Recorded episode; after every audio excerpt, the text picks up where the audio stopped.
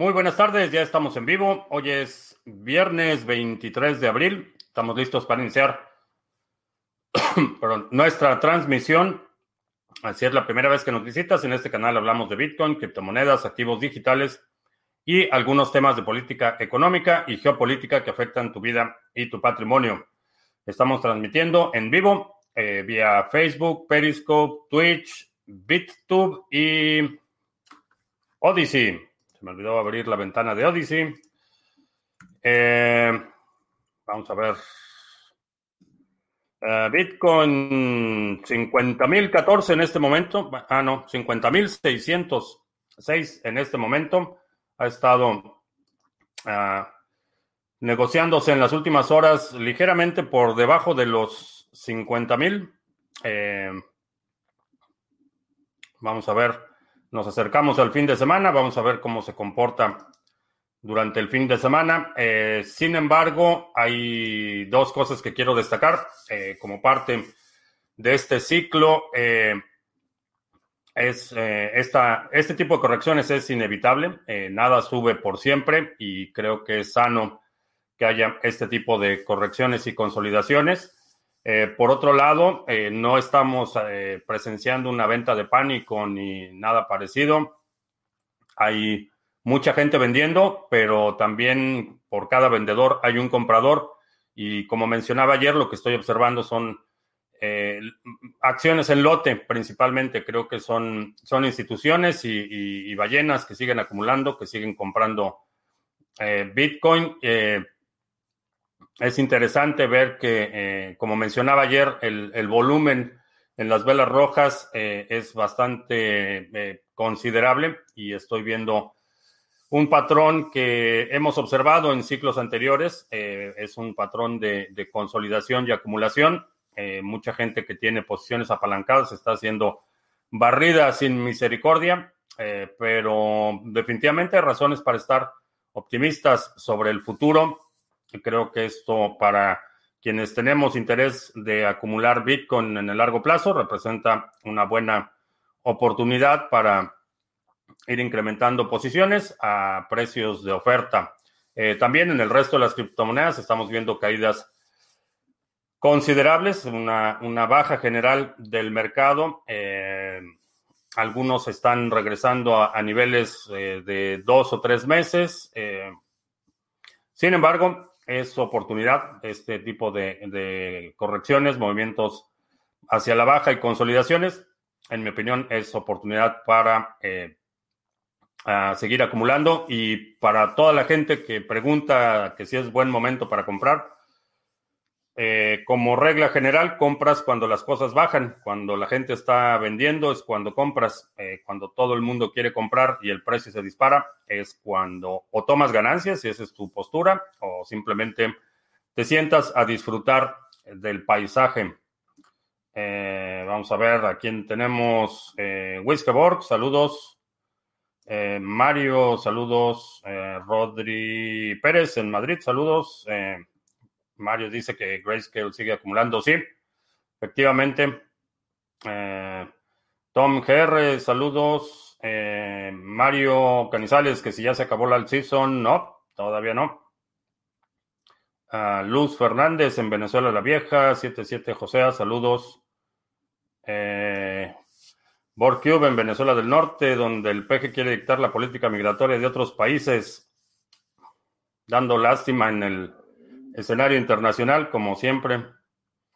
Eh, por cierto, recuerdo que alguien, alguien me preguntaba hace un par de semanas sobre aprovechar oportunidades en el sector inmobiliario en Venezuela. Eh, pues hoy, hoy tuvieron la respuesta y es precisamente lo que mencionaba en esa ocasión. Eh, por si no sabes qué fue lo que pasó, ordenaron un, congelar todos los contratos de renta eh, por seis meses, eh, ni rentas comerciales ni rentas eh, habitacionales tienen que ser pagadas, o sea, los, los inquilinos no tienen que pagar renta por seis meses, todos los desalojos están congelados y no solo eso, sino quienes, empresas que operan inmuebles, por ejemplo, no pueden despedir personal porque no pueden pagar cobrar las rentas. Entonces, de facto, el, el Estado tomó control del mercado inmobiliario y lo congeló por seis meses, así es que quienes tienen propiedades y tenían un poco de ingreso por la renta de esas propiedades eh, se pueden despedir de ese ingreso y no pueden, no pueden eh, desalojar a los inquilinos. Eh, esa es la clase de certeza jurídica que creo que pone en riesgo en las inversiones y particularmente en el sector de inmuebles en el que no puedes, vaya, en el, sector productivo no es fácil, pero, pero sí puedes mover una planta de un lugar a otro, puedes mover una compañía de un país a otro, pero con los inmuebles no puedes mover el inmueble de un país a otro y está sujeto a la discrecionalidad de la jurisdicción en la que operas. Y en este caso, en Venezuela, eh, Venezuela la original, y en el resto de las Venezuelas vamos a ver medidas autoritarias y arbitrarias de este tipo, porque hay un desprecio oficial eh, la, postura oficial es de desprecio a cualquier mecanismo de generación o de preservación de riqueza. Entonces, eh, invertir en bienes raíces en Venezuela, ahí está la respuesta. Uh, Irra Deli, saludos. Alejandro en Mérida, el Yuyo en la carretera, saludos. Paco Gómez en Sevilla. John, Jorge, pregunta operativa al momento de comprar criptos. Buda no maneja stop loss. Si, si coloco una orden limit y el precio se voltea drásticamente, ¿pierdo algo? ¿O el stop loss se usa para quienes se apalancan? En general, si estás haciendo trading activo, usar stop loss es una buena, una buena práctica. Ah, sin embargo, el stop loss no es una garantía de que tu orden se va a detener en ese momento o que se va a detener al precio al que estás, eh, al que colocaste la orden. Eh, el precio al que colocas la orden de stop loss es, es el precio en el que se dispara el stop loss. Eh, y ha sucedido y sucede con mucha frecuencia, particularmente para quienes no, no tienen dominio de, particularmente de las transacciones apalancadas. lo que sucede es que a este nivel, al nivel que estás poniendo tu stop loss, se dispara la orden, pero eso no hay garantía de que se vaya a ejecutar ese nivel. Entonces puedes, eh, para redondear, eh, vamos a suponer que pones tu stop loss a 1000. Eh, si hay un brinco considerable en el precio, tu, stop loss se puede ejecutar a 950, a 920, a 910 o cualquier momento después de haber cruzado ese precio. Entonces, aunque es buena práctica, eh, es también buena práctica no tomarlo como una certeza, es simplemente un, una, una, protección adicional. Y si puedes perder, sí, siempre que estás haciendo trading puedes perder. José, hola. Jerdy, buenas tardes, noches. Ah, ¿Por qué hay que esperar 20 días para el staking de Cardano? ¿Se, ¿Se reducirá esto con el tiempo? No, no creo que se reduzca y la razón es simplemente para para evitar eh, manipulación de corto plazo, como lo hemos visto con los flash loans en DeFi, en el que gente mueve una cantidad de dinero muy grande y, utiliza ese dinero para cualquier propósito que tenga y después lo, vuelve a mover. Eh, los flash loans ha sido un problema serio en DeFi y simplemente cuando incrementas la ventana de tiempo reduces el incentivo para que haya ese tipo de ataques. Es básicamente una mecánica de seguridad. Eh, incrementas el costo de un potencial ataque, básicamente. Ah, todavía no vale extender las horas de transmisión en Podbean. Lo he estado analizando. La realidad es que no hay tanta... Eh, la audiencia en Podbean no es tan grande. Son realmente pocos los que están utilizando esa opción. Entonces, eh, creo que todavía no se justifica eh, invertir más en esa infraestructura. Eh, ah, ¿Será que hay gente que vendió alto para comprar más abajo? Eh, sí, nunca faltan. Ah, ¿Para cuando el curso de la segunda B? no lo estaba pensando tanto como curso, sino más bien una, una conversación, pero dedicado a ese tema. Si yo aprovecho para comprar una pequeña inversión en Bitcoin ahora, ¿cómo sería el incremento de mi pequeña inversión a la hora de que dicha moneda vuelva a los 60 mil? Eh, si compras ahorita y vendes a 60 mil, mm, evidentemente vas a tener una ganancia. Eh, ¿Cómo sería el incremento? Es la diferencia entre el precio al que compraste y el precio al que vendes. Aquí en España están enviando a ciertos políticos cartas con amenazas de muerte y balas. Mal asunto. Eh, Sí. Ya están ahí los estafadores en Facebook. Ah, me gustaría saber cuál es la cripto que, da mayor beneficio a menor inversión. a mí también me gustaría saber eso. Eh, si todavía no, eh, si todavía no tienes Bitcoin, empieza por Bitcoin. Esa sería mi recomendación. Eh, que si me dieron respuestas sobre las criptos que dejaron de dar soporte.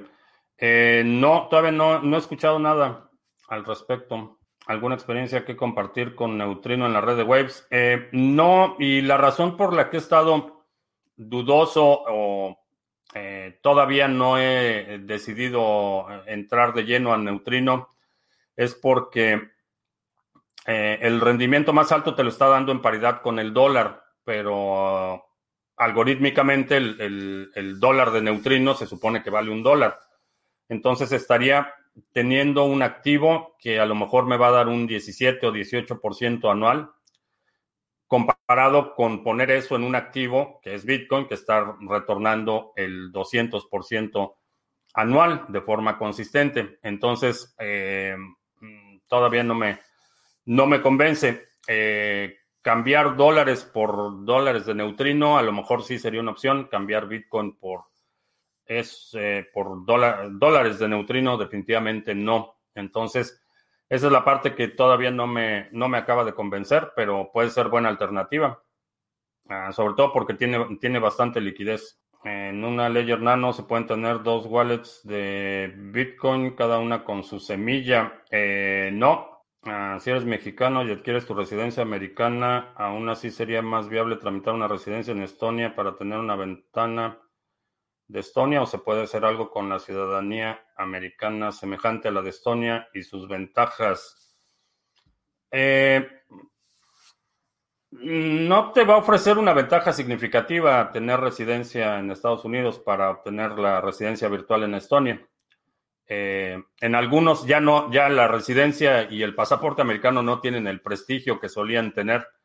Eh, muchos países, eh, básicamente, la mayoría de los países básicamente exentaban, por ejemplo, a ciudadanos o residentes de Estados Unidos de cualquier trámite migratorio. En algunos países que requerían visa, por ejemplo, si tenías la visa americana, eso era suficiente para muchos países. La situación ha cambiado considerablemente. No, realmente no tienes una ventaja significativa eh, de que dependa de tu país de residencia. En cualquier país en el que residas puedes eh,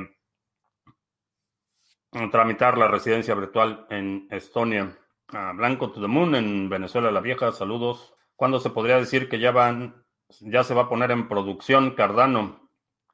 Eh, Cardano lleva en producción un par de años. Ya lleva en producción un par de años. Eh, ¿Cuándo van a empezar los contratos inteligentes y la migración masiva de proyectos de Ethereum?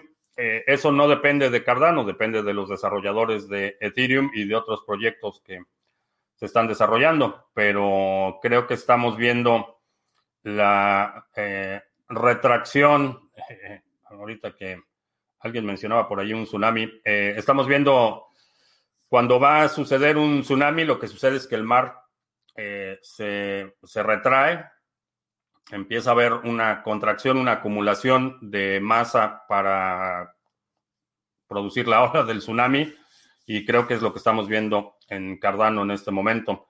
Eh, el proyecto sigue avanzando de, forma consistente. Eh, estoy viendo cada vez más actividad e interés por parte de los desarrolladores. He visto He estado viendo muchísima gente que está contratando desarrolladores para proyectos en Ethereum, entonces creo que se está eh, ligeramente por debajo de la superficie, se está eh, eh, desarrollando mucha actividad.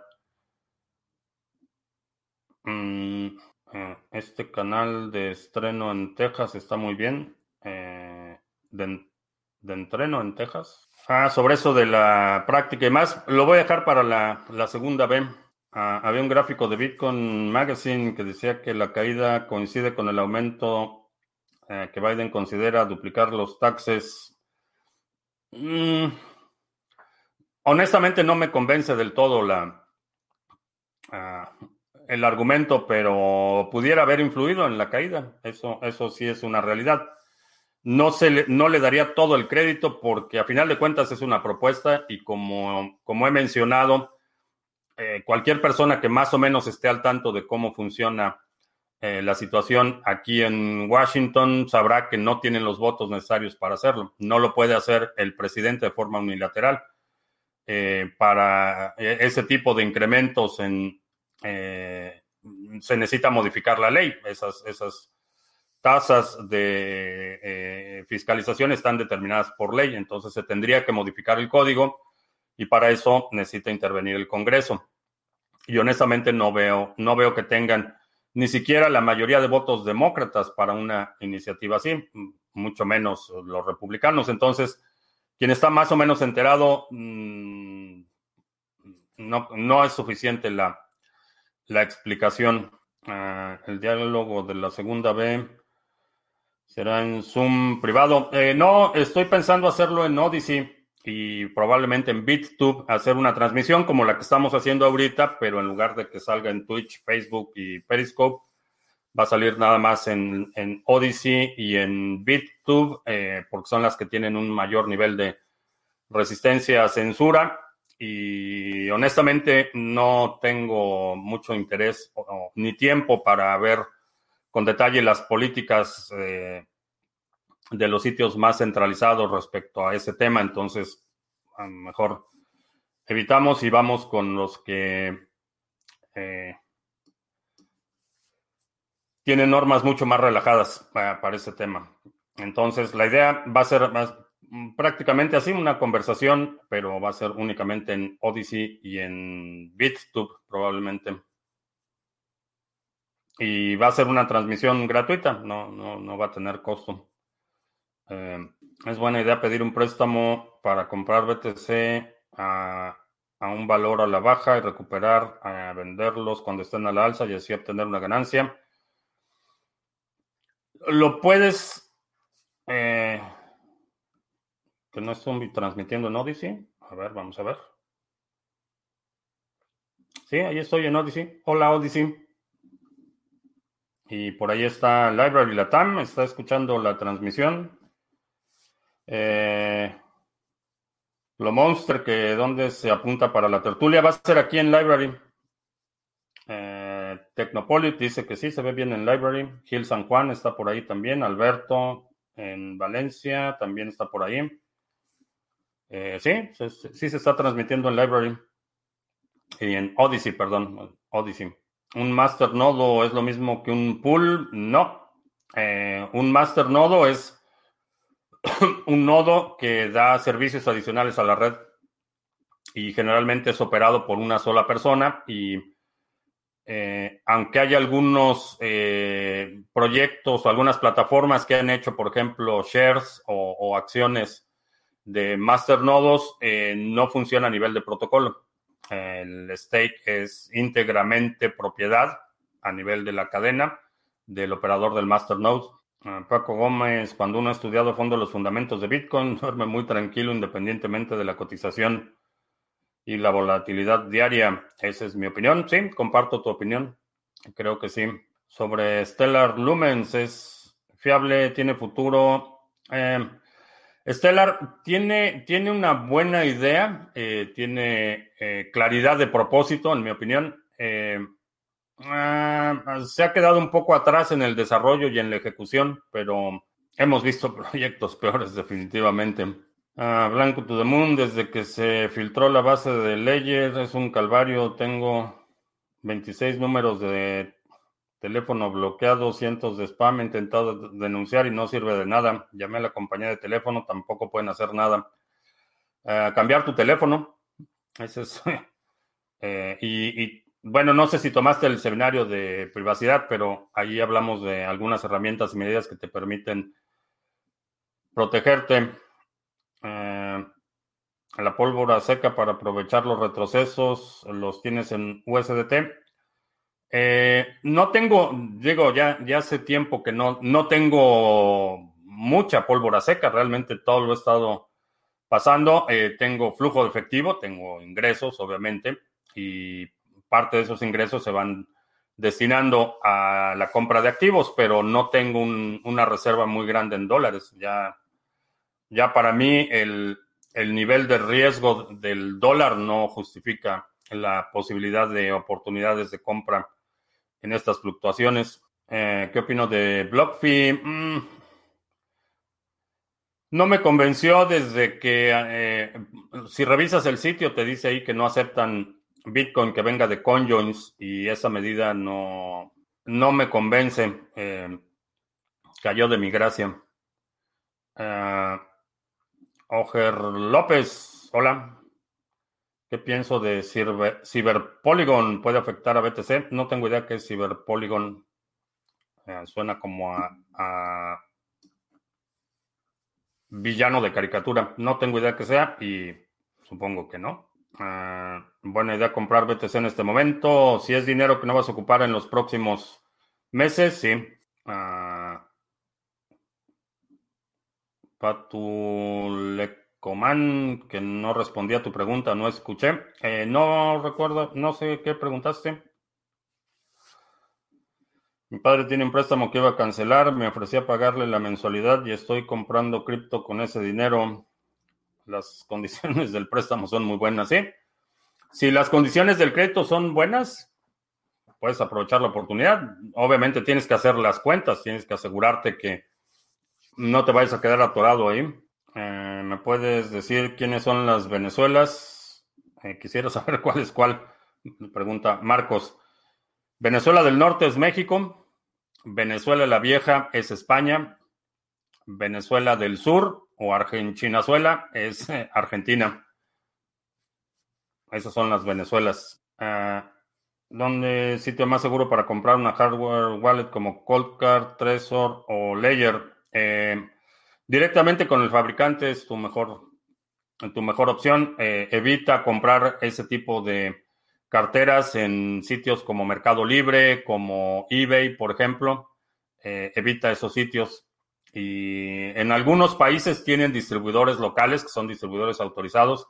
Sería una segunda alternativa, pero directamente con los fabricantes es la mejor opción. ¿Los nodos de Ethereum son igual de accesibles que los de BTC para el común de la gente? No. No, de hecho, muy poca gente opera nodos de Ethereum y ese es uno de los problemas en términos de seguridad, en términos de desarrollo. Eh, para operar un nodo completo de Ethereum necesitas infraestructura monstruosa. Eh, mm, no he sabido de nadie que haya podido sincronizar un nodo completo de Ethereum en un tiempo razonable. Es parte, es parte del problema. Ah, Amazon tampoco, si es bueno para comprar Trezor. En Amazon, nada más asegúrate que sea que el vendedor sea realmente Trezor, que no lo estés comprando de un tercero. Eh, porque he visto por ahí algunas ofertas de Trezors y KeepKeys y Ledger Nano que, que no es, no eh, son revendedores y, y esos los evitaría. A Saavedra, acabo de incorporarme a Twitch. Escuché por Evox esta mañana que tenía pensado hacer un directo sobre la segunda B. ¿Para cuándo? Eh, no sé todavía cuándo. Va a ser la próxima semana. No sé todavía día y hora. A lo mejor lo hacemos como, eh, como, como, ¿cómo le haríamos? Eh, a, lo mejor terminando la transmisión, por ejemplo, el, el martes Probablemente el lunes, miércoles o viernes, la transmisión de las 2 de la tarde, terminando esa transmisión, eh, hago una escala técnica y empezamos la transmisión. Vamos a ver. Ciberpoligón es el foro de Davos, es el 8 de julio y dicen que quieren hacer un apagón de energía e internet. Ah, No sé quién quiere hacer un apagón de energía e Internet, pero si eso sucede, eh, Bitcoin es la menor de tus preocupaciones. Eh, si hay un apagón de energía e Internet, tu problema va a ser agua potable, alimentos, acceso a servicios médicos, servicios de emergencia, eh, defensa de tu casa. Realmente eh, Bitcoin va a ser la, menor de tus preocupaciones. Individuo analógico, un directo por cada B. Eh, sería un directo de criptomonedas y luego otro directo cinco días a la semana. Está pesadón. Ah, ¿Cuál era mi opinión sobre generar flujo efectivo con BTC? Estaba respondiendo, respondiendo interrumpieron que no se escuchaba. Odyssey. Eh, algún dato me serviría mucho pedir un préstamo para comprar BTC y vender cuando esté la alza y recuperar. Depende de las condiciones del crédito. Esa, esa fue la respuesta. No te puedo decir si es buena idea o no porque no sé cuál sea tu acceso a crédito, no sé si puedes conseguir eh, crédito en condiciones que sean favorables. Eh, hay, por ejemplo, mecanismos de crédito que, son prácticamente impagables y que bajo ninguna circunstancia creo que sería una buena idea hacerlo. Ahora, si puedes conseguir crédito, si tienes acceso a crédito en condiciones razonables, eh, puede ser una buena alternativa. Ah, he visto una cripto Helium que se trata de crear una red por radio, incluso mineros por radiofrecuencia. ¿La conoces? No, por ahí alguien me había comentado, no, no tengo detalles todavía del proyecto, pero alguien ya me había comentado de ese concepto y me pareció interesante, definitivamente. Ah, ¿Qué opinión tengo de Terra Luna? Ah, todavía ninguna. Ah, si es crédito a corto plazo por un año bajo interés, pago semestral. Sí, Sí, eh, si es un crédito y particularmente un crédito que no requiere colateral, no sería mala idea. Ah, ah, ya está por ahí. Tony en Odyssey. Uh, Adirciño, sé que no te gusta Tron, pero Tron para flujo efectivo. Mm, yo no lo usaría. Eso es todo lo que te puedo decir. Yo no lo usaría, eh, pero no quiere decir que no sirva, no quiere decir que no lo puedas usar. Yo simplemente a Tron lo evito como evito al COVID. Uh, vi a Charles Hoskinson hablando sobre Dogecoin y comentó que podría ser una amenaza para el ecosistema cripto. ¿Qué opino? No sé, no se amenaza en qué sentido, no necesitaría escuchar el argumento completo. Eh, no se amenaza en qué sentido eh, puede resultar problemático porque hay mucho dinero en la red de Dogecoin y no creo que la capacidad de minado esté a la altura o creciendo al ritmo que se requiere para proteger tanto dinero. Es decir, la posibilidad de un ataque del 51% se incrementa en, la, en función del incremento del precio. El incentivo para conducir un ataque eh, se incrementa rápidamente y no veo que la red esté creciendo o, el, soporte a la red, la seguridad de la red esté creciendo al mismo ritmo. Eh, pero obviamente se incrementa el precio y hay incentivo para minar. Entonces, eh, no he visto con detalle cómo, a qué ritmo está creciendo la red, pero tengo la sospecha de que no, el precio se ha disparado mucho más de lo que ha crecido el, hash rate. Ah, Radio da criptos mientras escucha radio como son como 1600 emisoras. Interesante. Sale una stablecoin en la red de Cardano, ¿vale la pena ese proyecto? El proyecto del stablecoin probablemente probablemente tenga el mismo problema que, mi problema con las stablecoins es a nivel del, del concepto mismo de una stablecoin. Es una estabilidad artificial y creo que la, única estabilidad eh, sostenible es la estabilidad de un mercado en el que la, oferta y la demanda están balanceadas. Esa es la única estabilidad sostenible.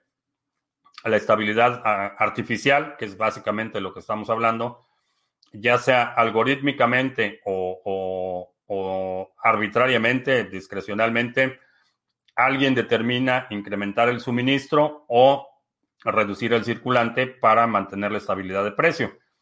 Entonces, el concepto mismo, la, aspiración a tener un instrumento que sea estable de forma artificial, me parece eh, inconsistente e insostenible.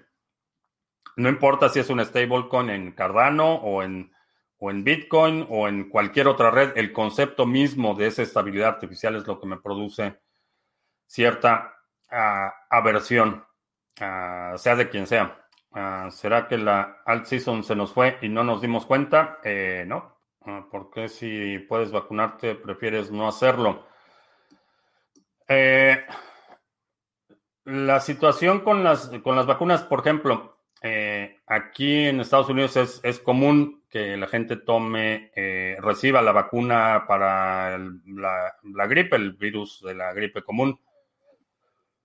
y hay muchísima gente que toda su vida ha recibido esta vacuna. Yo nunca he recibido la vacuna y honestamente llegué a estas alturas del partido y creo que tengo una ventaja inmunológica considerable porque crecí en la ciudad de, en la ciudad de México, básicamente crecí en México.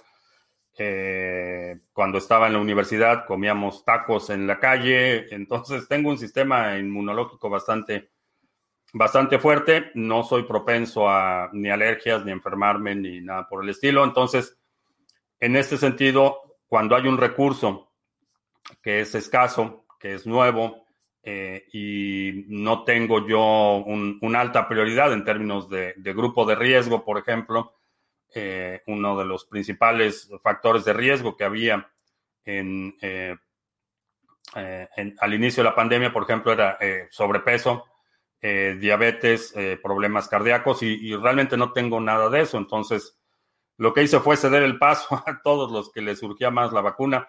Ahorita ya la vacuna está disponible y muy probablemente eh, la reciba en un par de semanas.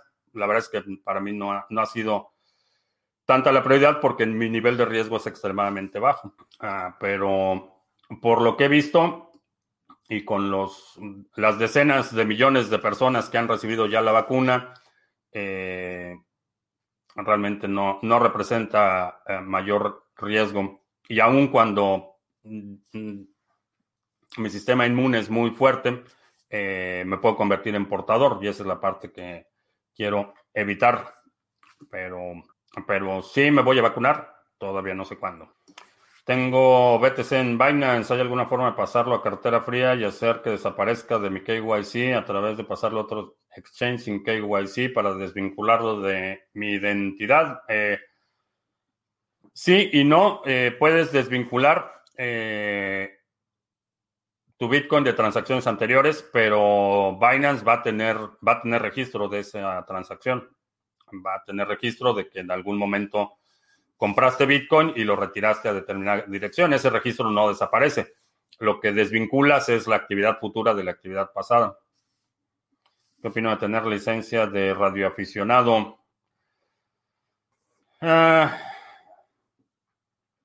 depende en qué país estés, pero por ejemplo aquí en Estados Unidos el registro de las licencias es público. Entonces, eh, no. Aquí no. No sé si en otros lugares sea, igual, pero aquí no. Aquí eh, no solo, digo, el gobierno tiene mi información, sabe dónde estoy, pero el hecho de que mi nombre y mi ubicación física esté vinculada en una base de datos que es pública y que está tan accesible, no me acaba de convencer. Entonces, eh, a lo mejor las leyes en tu país son distintas, pero, pero aquí, por esa razón, no he tenido eh, mucho interés en obtener la licencia porque estás en una base de datos que es pública y que está accesible a todo el mundo y necesitas poner ahí tu dirección física. Mm, no, la, no la mejor idea. Uh, dice que para la tercera vez tengo recetas, el manual de higiene y seguridad alimentaria, pero le falta formato y algunas correcciones. Alguien, si alguien echa la mano, ahí contacten a BoardCube. Armando, soy inversor de ADA. ¿Tienes alguna opinión de los proyectos que se fijarán en la red de Cardano? Eh, sí. Creo que vamos a ver una, explosión de proyectos, eh, particularmente en términos de liquidez. Lo que eh, cómo operan los tokens nativos a nivel de Cardano, eh, a nivel de la red de Cardano, creo que hay una oportunidad enorme para proveer liquidez, en, eh, no en el layer de trading, eh, de trading activo, sino en el layer transaccional. Creo que hay oportunidades enormes y estamos ya analizando algunos proyectos que vamos a desarrollar ahí. Sistema inmunológico fuerte es lo que mata en la COVID. no, no, de hecho, las aquí en si ves una, una eh, un análisis demográfico de, las principales víctimas y, quienes están sufriendo consecuencias a largo plazo, una de las condiciones era eh, sobrepeso, fue bastante frecuente, y la otra era condiciones preexistentes, eh, problemas del corazón, problemas respiratorios, diabetes, otro, otra constante. Entonces, no, no es el sistema inmunológico fuerte lo que mata. Uh, Yoshinak. Cuando BTC se hunda, ¿qué pasará? ¿Se reactivará solo BTC? ¿Es mejor invertir en él? ¿O las altcoins subirán a máximos? Eh, no sé cuándo se vaya a hundir BTC. Eh, eh, no. No tengo idea, pero si no tienes por lo menos un Bitcoin, creo que es buena idea. Es buena idea tener por lo menos un Bitcoin. Ah, el mismo discurso del sistema inmunológico fue por comer en la calle, manejaba Bolsonaro y ya viste cómo les fue. Cuidado con eso. Sí, digo, lo que, lo que estoy compartiendo es no son consejos de salud. No tengo, eh, no tengo ninguna postura oficial, no tengo ninguna responsabilidad de la salud pública. Eh, obviamente, si estuviera en una posición de, ese nivel de responsabilidad, eh, sería mucho más precavido en los, en los comentarios. Lo que estamos, estoy compartiendo mi experiencia y, parte de esa experiencia es que eh, rara vez me enfermo, tengo una gripa una vez al año y, ya, eso es todo lo que me pasa.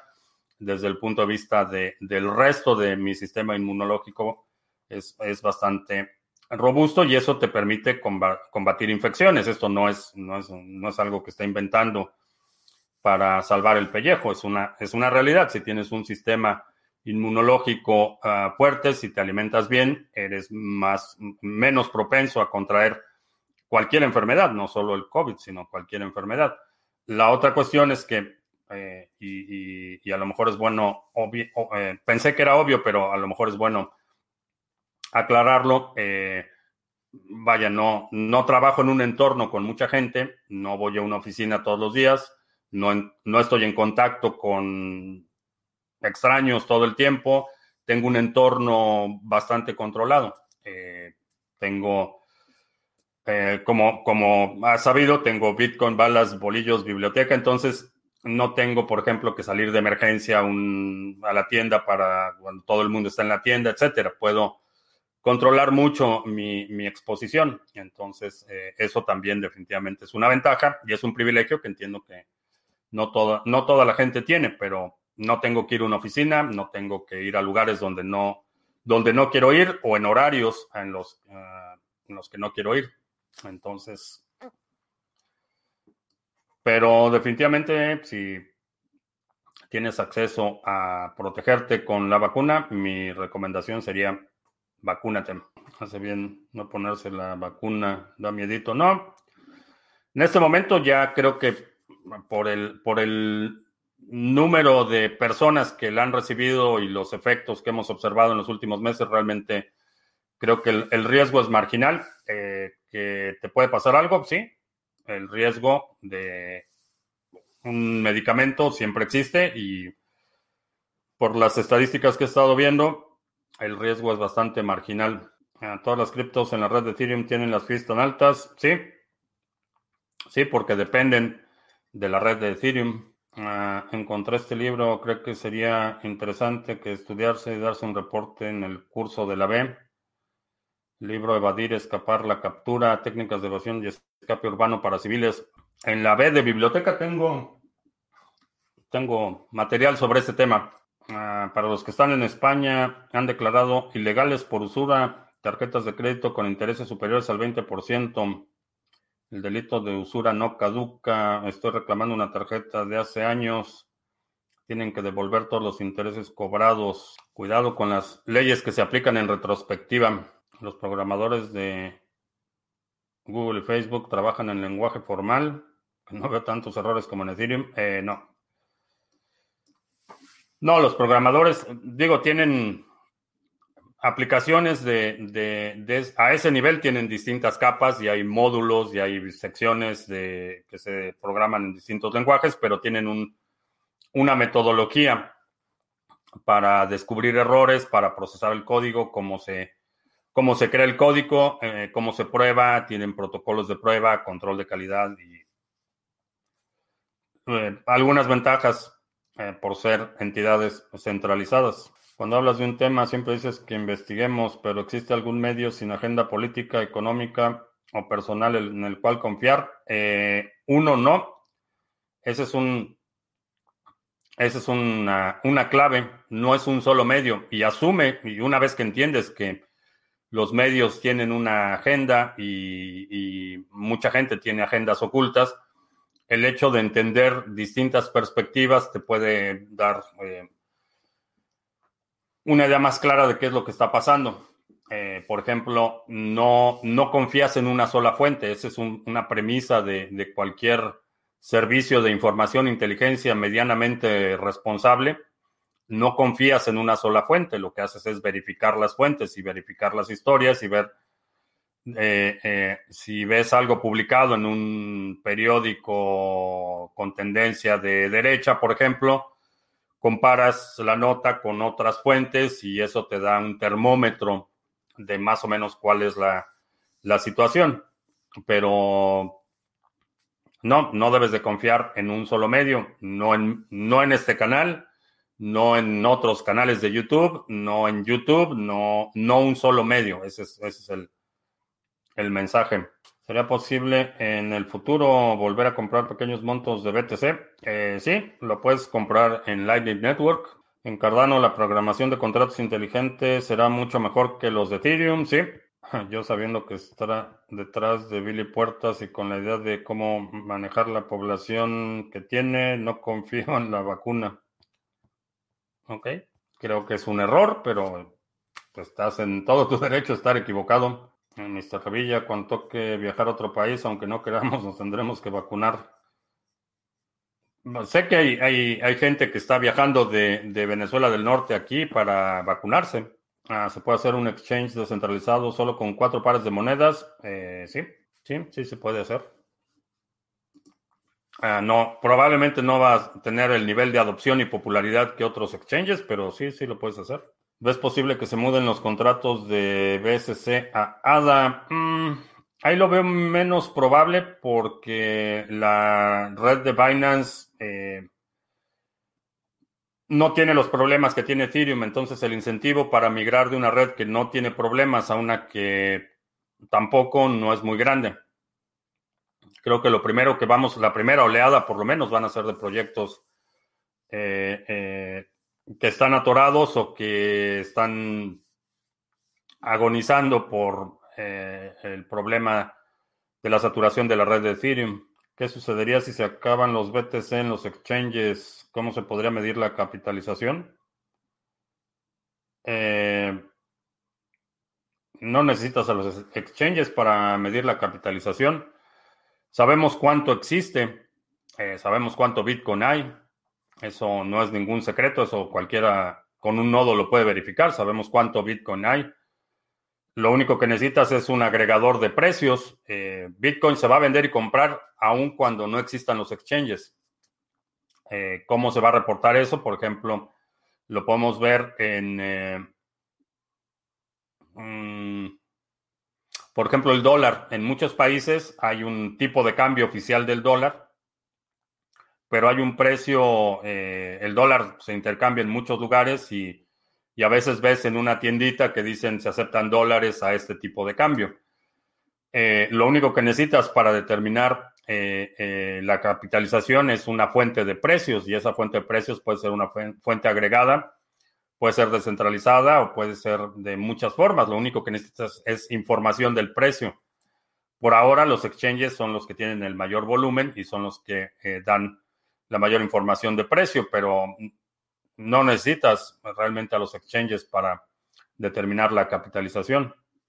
Eh, simplemente multiplica el precio y este precio, repito, puede ser cualquier fuente, precio por circulante y eso te da la capitalización. Moneda proof of stake de doble capa que tenga poco valor en este momento por debajo de 200 satoshis eh, no se me viene ninguna a la mente.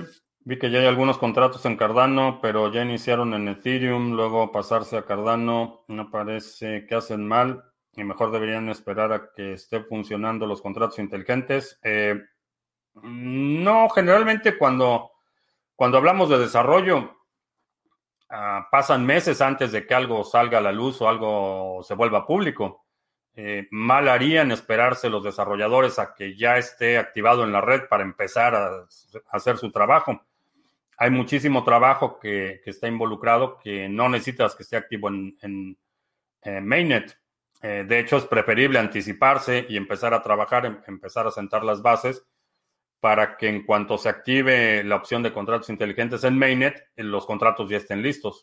Hay mucho trabajo detrás de los contratos. Los oráculos que pretenden utilizar algunos proyectos son automatizados o dependen de que la información sea introducida por personas, ya que si es así, siempre podría manipularse. Por ejemplo, el que siempre dices que el vuelo se cancela.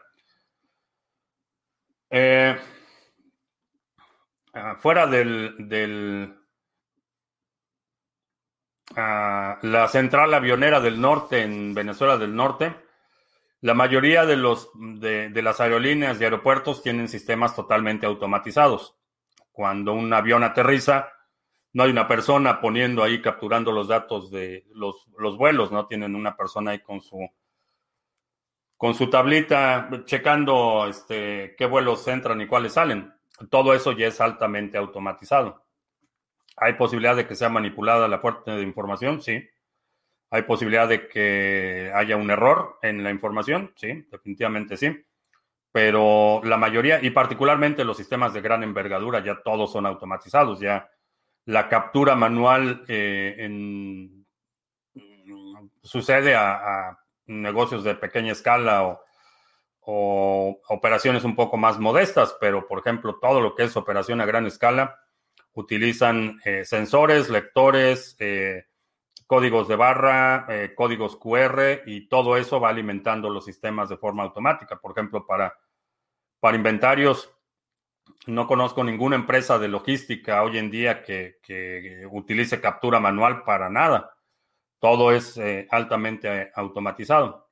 Entonces, dependiendo de la naturaleza del oráculo que necesites utilizar, va a ser el grado de automatización, pero como mencionas, el del ejemplo del, vuelo cancelado, ese vuelo, vaya, ya es automatizado y, hay sistemas que están reportando el estatus del vuelo eh, a cada 60 segundos, por ejemplo, eh, no solo en términos de la captura que se está haciendo en los sistemas internos de la aeronave, sino están transmitiendo eh, ubicación, dirección, velocidad, eh, cada 60 segundos y, esa transmisión es automáticamente capturada y vaya, todo ese proceso ya es, ya es totalmente automatizado. Ahora, si tu contrato inteligente es, eh, depende del el precio de eh, una bolsa de pan en la tienda de Doña Pancha, pues a lo mejor Doña Pancha es la que pone la, el precio de la bolsa con un marcador, no lo sé, pero, pero en la mayoría de los oráculos a, gran escala, que estamos hablando de transacciones financieras, actividad eh, industrial, todo eso ya está altamente automatizado. Eh, cada comunidad debería tener su propio exchange. Mm, eh, depende de comunidad en qué, en qué sentido te refieras cada comunidad. Eh, creo que lo ideal es que cada ciudad tuviera un, exchange, por ejemplo, y que sepas que hay un, grupo o que hay infraestructura en tu ciudad en la que si requieres liquidez puedes eh, intercambiar tus activos o puedes pedir un préstamo que, funcione un exchange como cooperativa local.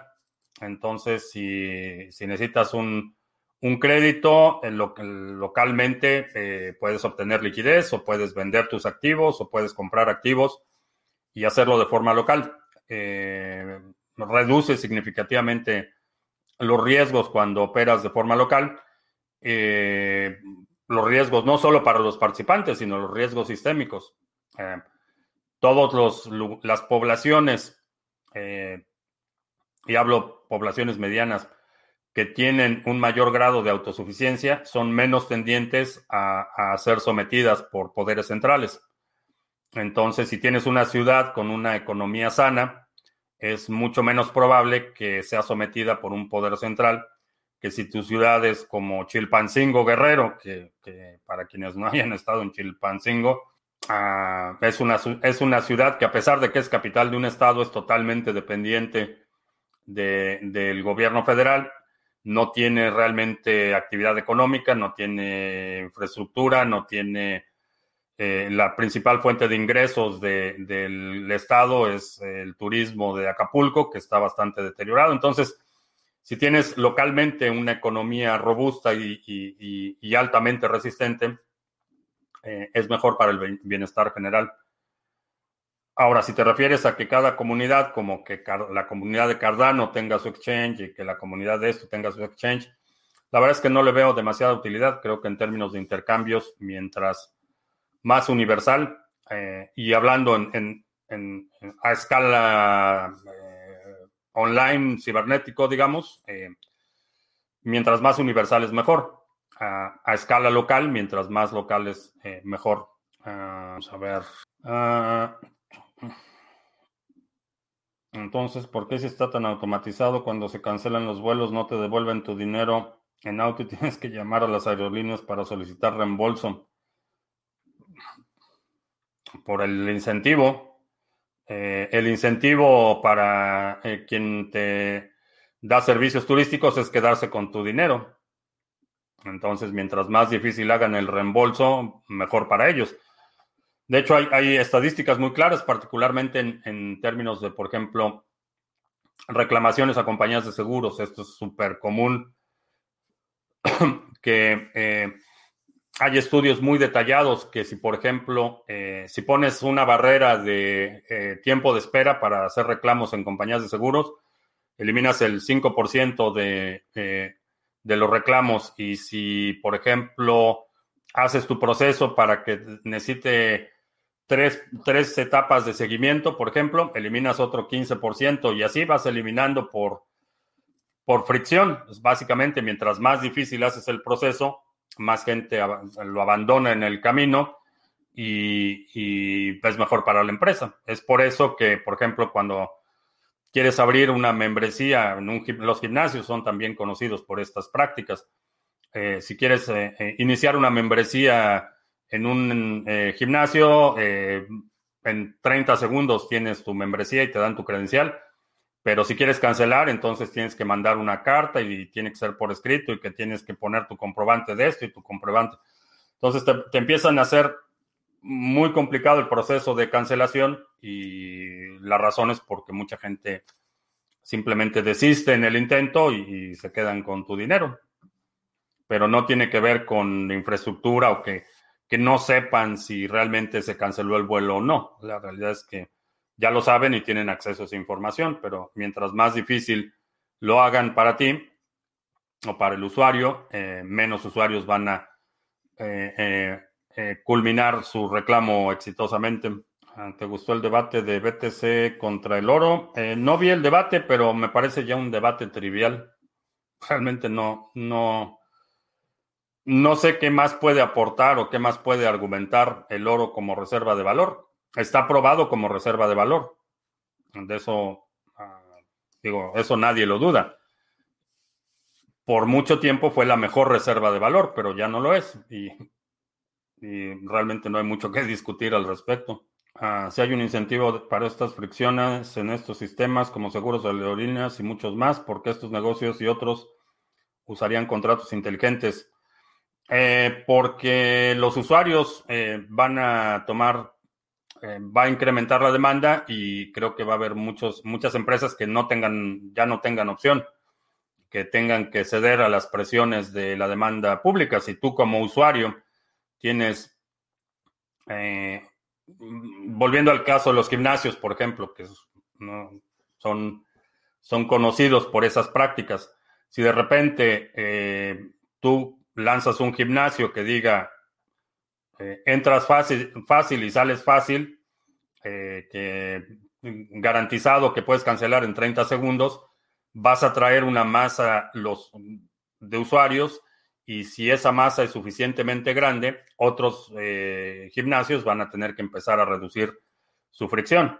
Eh, va a ser eh, la dinámica del mercado la que determine la adopción. Rara vez las empresas, y particularmente cuando operan a gran escala, se vuelven muy conservadoras, no van a cambiar nada por, por el espíritu de innovación van a cambiar algo cuando ya no puedan evitar el cambio. Así es como, como se calcifican las instituciones. Eh, empresas como, y, lo estamos viendo, por ejemplo, Microsoft, por ejemplo, no ha innovado realmente nada en, décadas. Lo que se ha osificado a tal nivel que son las presiones del mercado las que están dictaminando sus adquisiciones. Pero fuera de eso, ni Microsoft ni, ninguna otra empresa establecida a ese nivel va a hacer cambios por, por el espíritu innovador. Ah, hay un ciclo de desarrollo de la empresa y cuando se vuelven eh, empresas muy grandes eh, se paralizan, ya se vuelven menos flexibles, menos eh, capaces de innovar y son las presiones del mercado las que las van obligando a implementar este tipo de cambios, no vienen desde adentro. Y, va a suceder como ha sucedido en la adopción de muchas tecnologías. Eh, las empresas no querían, por ejemplo, en un inicio instalar extensiones de teléfono para todos sus empleados. Había eh, la mayoría de las zonas de una fábrica, por ejemplo, no tenían ni siquiera teléfonos. Si querías usar el teléfono, tenías que ir a la oficina del gerente, que era el único que tenía. Eventualmente, las, las condiciones del mercado empiezan a demandar que las empresas eh, integren más redes de comunicación a varios departamentos y, es una adopción que es el resultado de la presión del mercado más que, más que de la presión interna. Y lo mismo va a suceder con los contratos inteligentes. Ah, ¿Qué pasó con Café Coin? Café Coin eh, es un stablecoin que sigue valiendo cero. Esa es, es una estabilidad natural, es una estabilidad sostenible. La demanda es cero y el precio es cero. Entonces, es, es la, el instrumento más estable en el sector de las criptomonedas es Café Coin. Ah, ¿Crees que las instituciones estuvieran vendiendo BTC y por eso el bajón? Eh, no, lo vamos a ver eh, cuando, particularmente las empresas que son públicas, si vendieron BTC, lo vamos a saber en el próximo reporte trimestral. No lo creo, lo que estoy viendo son compras consolidadas de lotes de alrededor de 50 bitcoins, entonces eh, creo que siguen comprando. Y no me sorprendería si por ahí Michael Saylor anuncia que hizo otra compra multimillonaria. Ah, ¿Cuál es la diferencia de precios en porcentaje en vender, por ejemplo, una moneda de oro físico y algo en papel de oro? Ah, la diferencia de precios está, está, establecida por quien te compra el oro, eh, independientemente de la forma. Eh, hay distintas dinámicas que influyen eh, esa cotización. Eh, la venta de oro físico, por ejemplo, si tiene, si es una moneda que tiene, por ejemplo, valor numismático, va a ser distinto que si es eh, pedacería de oro. Si es pedacería de oro, te van a pagar básicamente por el metal. Eh, si es una moneda, digamos un centenario o, alguna moneda con cierto valor numismático, o simplemente que se va a quedar como moneda, el precio va a ser otro, pero no hay una constante en términos de la diferencia de precio entre el, oro en papel y el oro físico. Es, eh, depende mucho de, del mercado en el que estés participando. Ah, es verdad que Bitcoin no se le puede considerar reserva de valor, que no se ha probado que sirva en alguna crisis como lo ha hecho el oro. Pues no sé, no sé quién dijo eso, pero probablemente nació ayer. Digo, si, si Cualquier persona que haya observado el 2020 y siga diciendo que Bitcoin no sirve como reserva de valor, realmente no está poniendo atención. Bitcoin a 51 mil, sí, está subiendo, no sé. Sí, 51.130. Bastante bien. Y bueno, pues con eso terminamos, cerramos la semana. Eh, te recuerdo que estamos en vivo lunes, miércoles y viernes, 2 de la tarde, martes y jueves, 7 de la noche. Si no te has suscrito al canal, suscríbete, dale like, share, todo eso. Los domingos publicamos nuestro resumen semanal. Si hay algún segmento de la transmisión de hoy que quieras sugerir, deja un comentario aquí abajo con la marca de tiempo para considerarlo. Y eh, qué otra cosa, se me olvidó hacer, creo que inicia, anuncios, pero, pero bueno, ya sabes los anuncios. El pool Sarga, que va bastante bien, por cierto, eso sí lo quiero comentar, que el pool eh, Sarga, tenemos 12 eh, bloques firmados para esta época con una expectativa de 24, va bastante bien. Tenemos 29 millones en stake, Así es que va bastante bien. También te recuerdo, eh, bueno, no te recuerdo, te aviso que eh, si necesitas intercambiar cripto a cripto sin necesidad de registrarte, aunque ya no está con el branding de, de Criptomonedas TV, sigue operando la opción de CoinSwitch. Entonces, si vas a exchange.criptomonedastv.com, está CoinSwitch y sigue siendo en las mismas condiciones, no te tienes que registrar. Es anónimo cuando es cripto a cripto, etcétera. Y creo que ya. Por mi parte es todo. Gracias y hasta la próxima.